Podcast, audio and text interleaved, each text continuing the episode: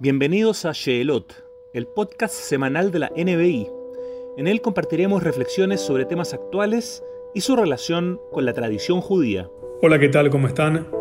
Soy Pablo Gabe, Rab de la NBI, y hoy quiero compartir algo acerca del suicidio. Tema complejo de muchos puntos de vista, muchas aristas, muchos planos para analizarlo tiene componentes biológicos en el sentido de que podemos nacer con cierta predisposición hereditaria hacia el suicidio, con lo cual estaría, digamos, por fuera de nuestra capacidad de decidir, nacemos con eso, con esta, con esta tendencia. Tiene raíces psíquicas, donde si bien eh, ciertos condicionamientos externos a nosotros nos pueden despertar algún tipo de de inclinación hacia el suicidio, alterando o incrementando, mejor dicho, incrementando esta condición psíquica interna e íntima.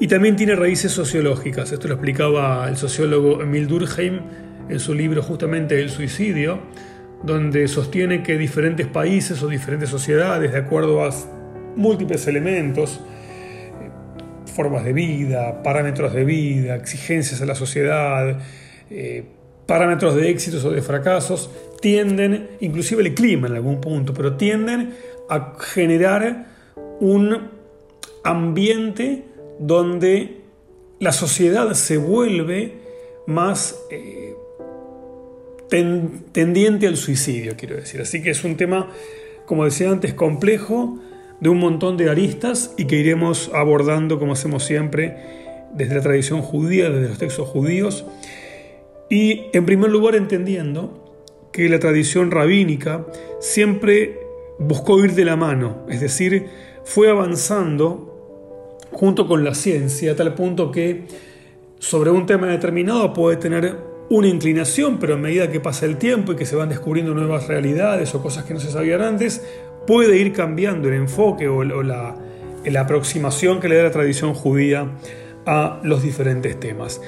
Y con relación al tema del suicidio, hay un texto que es básico, que es la Alajá, que es el texto de la ley judía, o uno de los textos de la ley judía, el Shulchan Aruch, que lo que dice es que aquel que se suicida bajo su consentimiento, sobre esa persona no se realiza ningún tipo de funeral, es decir, se hace un funeral obviamente, pero no se le hace ningún tipo de discurso honrando a quien ha fallecido, eh, tampoco se llevan a cabo las prácticas de duelo, propias de que hace, lleva a cabo la familia para honrar al ser querido que ha partido. Es decir, hay como toda una, una idea de que aquel que se suicida, y dice el texto que lo haremos luego, bajo su consentimiento, que es una expresión clave para abordar el tema del suicidio, de suicidio, perdón, pero decíamos que aquel que se suicida bajo su consentimiento, sobre él no se llevan a cabo ninguna de las prácticas de duelo que realizamos sobre personas que mueren, digamos, de, forma más natural, digamos, distinto a eh, un suicidio. Es decir, que hay, en primer lugar, una suerte de, castigo o de tratamiento sobre aquellos que quedan vivos y que tienen relación con la persona que ha muerto por un tema del suicidio.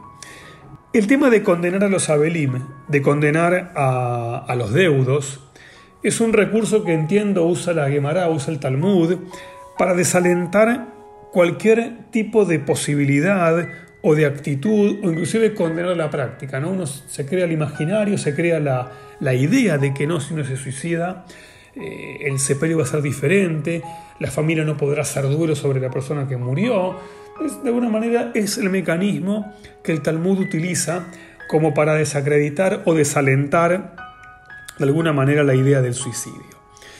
Hay una, un concepto o una, una idea que obviamente no es cercana al suicidio, pero es, digamos, lo que podemos decir más cerca está, que es lo que se llama en hebreo Yareg Ubal Yabor. Yareg Ubal Yabor quiere decir que uno debe dejarse morir, no suicidarse, pero debe, debe dejarse morir antes de transgredir algunas cosas y estas cosas son derramar sangre de un tercero inocente. Esto quiere decir que si uno, eh, digamos, dicen, anda y mata a tal persona o te mato a vos, uno no puede ir a matar a otra persona. Uno debe defenderse de quien va a matarlo, pero no puede derramar sangre de un tercero. Uno no debe cometer idolatría y tampoco debe cometer eh, incesto. Entonces, antes de cometer cualquiera de estas tres eh, aberraciones, uno debiera dejarse morir. No suicidarse, pero dejarse morir. Y esto es lo más cercano que podemos encontrar en, las fuentes que hablan de una muerte no natural, que hablan de una muerte en donde uno aparentemente podría permitir que lo maten, aunque después la va a decir justamente que no, que uno no debe transgredir, uno debe dejarse morir, pero al mismo tiempo uno debe, debe defenderse, inclusive matando al otro, siempre y cuando sea esto obviamente en defensa propia.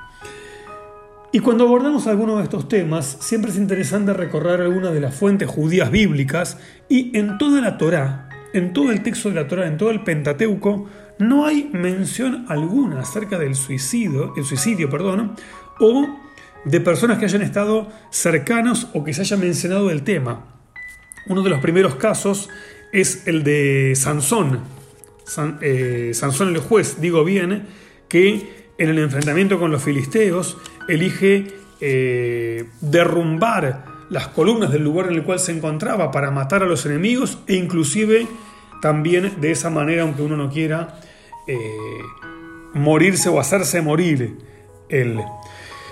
En ese sentido hay que entender que desde las fuentes básicas judías no somos nosotros los que decidimos en nuestro nacimiento. Uno no elige cuando nacer por más que, por más que suene ridículo es Dios el que, o, los padres a través del milagro de Dios, eh, los que, los que nos traen a este mundo. Y así como uno no puede elegir el momento en el cual uno va a nacer, uno tampoco debiera elegir o tendría derecho a elegir el momento en el que va a morir. Mucho menos aún, por supuesto, la vida de otra persona. Entonces partimos de la idea de que como no somos dueños de la vida de nadie, no podemos tomar la vida de nadie y tampoco tenemos el derecho de decidir sobre cuándo es que nuestra vida termina. Por lo tanto, a partir de esta idea máxima, hay que entender que el suicidio es rechazado, es condenado por las fuentes eh, alágicas, por las fuentes legales, entendiendo este como un desprecio a lo más hermoso que es nuestra vida y es la oportunidad de vivir y de construir un mundo mejor a través de nuestra propia vida. Sucede, sin embargo, que en la historia judía, en tiempos medievales, tomó fuerza el concepto de martirologio. ¿Qué es el martirologio? Es el acto de morir como un mártir, justamente, pero en el caso puntual dentro del mundo judío, lo que se conoce como morir al Kiddush Hashem. Morir por la santificación del nombre de Dios. Y son múltiples los casos en, tiempos del Talmud, en tiempos romanos, ahora veremos un ejemplo, en donde eh, ocurrían episodios vinculados al martirologio, donde quien moría, si bien no se suicidaba, sí aceptaba morir consagrando el nombre de Dios, inclusive sin poder defenderse y decir, muero eh, diciendo, acepto esta muerte, no la rechazo, porque estoy muriendo justamente honrando el nombre de Dios. Hay un episodio en el Talmud, en el Tratado de Gitín, que es muy tremendo, es muy duro, porque habla justamente de tiempos romanos. Eh, valga la aclaración, el tiempo romano fue un tiempo en el cual el pueblo judío sufrió muchísimo. Roma es en antigüedad, no hoy por supuesto, pero sí en la antigüedad lo era, uno de los enemigos más grandes que tuvo la historia judía en sus tiempos antiguos. Y en aquel, en aquel contexto del imperio romano, eh, un grupo de niños y niñas fueron capturados con el objetivo de ser prostituidos. Estos niños se dieron cuenta cuál era el objetivo por el cual fueron capturados y se preguntan, estando en un barco, ¿no? si se arrojan al mar suicidándose, preguntan si tendrán o no lugar en el mundo venidero, es decir, si el suicidio en masa para evitar ser prostituidos será premiado con eh, la llegada al mundo venidero, obviamente cuando mueran. Hay toda una discusión técnica en el Talmud que no vale la pena hoy entrar en ese tipo de cosas, de versículos, de, interpretaciones del versículo en forma técnica, de las palabras, que si una palabra la separamos en dos. Bueno, el punto interesante para mí está en que si el Talmud trae este relato hablando de un grupo de niños que conversan o que debaten acerca si es estaría permitido o no suicidarse, la Gemara está reconociendo como válida esa posibilidad. No la, no la menciona como algo positivo, no la defiende, no la aprueba, no la promueve, pero sí está entregándonos un testimonio y un relato que refleja, en primer lugar, un contexto diferente al de hoy, por supuesto, un contexto de, opresión, de persecución, de dificultad, y al mismo tiempo, si un libro está mencionando un tema, está dando lugar a la discusión, está dando lugar a que se pueda hablar, se pueda discutir acerca de ese tema que es el suicidio, en este caso en el Talmud. Pero yo quiero volver a un tema que mencioné en un principio, que es el concepto que la Alajá, el Shulchan Aruch y también lo veremos al Maimónides, al Rambam, hablan de qué es aquel que se suicida bajo su consentimiento. En hebreo dice Ameaved et atzmo la da'at. La da'at es hacerlo bajo su consentimiento. Y por más ridículo que sea lo que voy a compartir ahora, tiene sentido si lo miramos en forma eh, analítica, fría, pensante y con el objetivo de fondo, que es que los textos rabínicos están buscando no condenar al suicida. Los textos rabínicos tienen como objetivo que si bien tienen una herencia de tradición que obviamente rechaza el suicidio, buscan la manera de no condenarlo en forma abrupta y en forma total. Entonces la pregunta es, ¿qué quiere decir el texto cuando dice aquel que se suicida bajo su consentimiento. Entonces, por ejemplo, aplican las tradiciones alágicas legales más actuales. Dice, ¿cómo podemos confirmar que una persona se tiró de un piso muy alto, se quería matar, pero que en el camino que estaba cayendo se arrepintió? Y si se arrepintió y ahí no quería matarse, inclusive en el aire, ya no es un suicida bajo su consentimiento. Entonces, aquel suicida que en un principio habíamos dicho, sobre el cual no se hacía duelo, sobre el cual los familiares no podían hacer ningún tipo de actitud de, dolor o de pena, es únicamente aquel que se suicida bajo su consentimiento. Sin embargo, con el avance de la ciencia, con el avance de los estudios, se descubrió, mucho más de lo que se conocía en tiempos del Shulchan Aruch, siglo XVI, que hoy, hoy hace tiempo el suicida es una persona que está presa de una enfermedad, que nunca lo hace bajo su consentimiento, que es eh, presa de ciertas patologías que operan sobre él, que lo controlan, que inclusive debe estar medicado para poder equilibrar ese desequilibrio psíquico y a partir de esa idea ningún suicida lo es bajo su propio consentimiento. ¿Por qué? Porque en el final del camino, en el fondo, la idea es poder acompañar.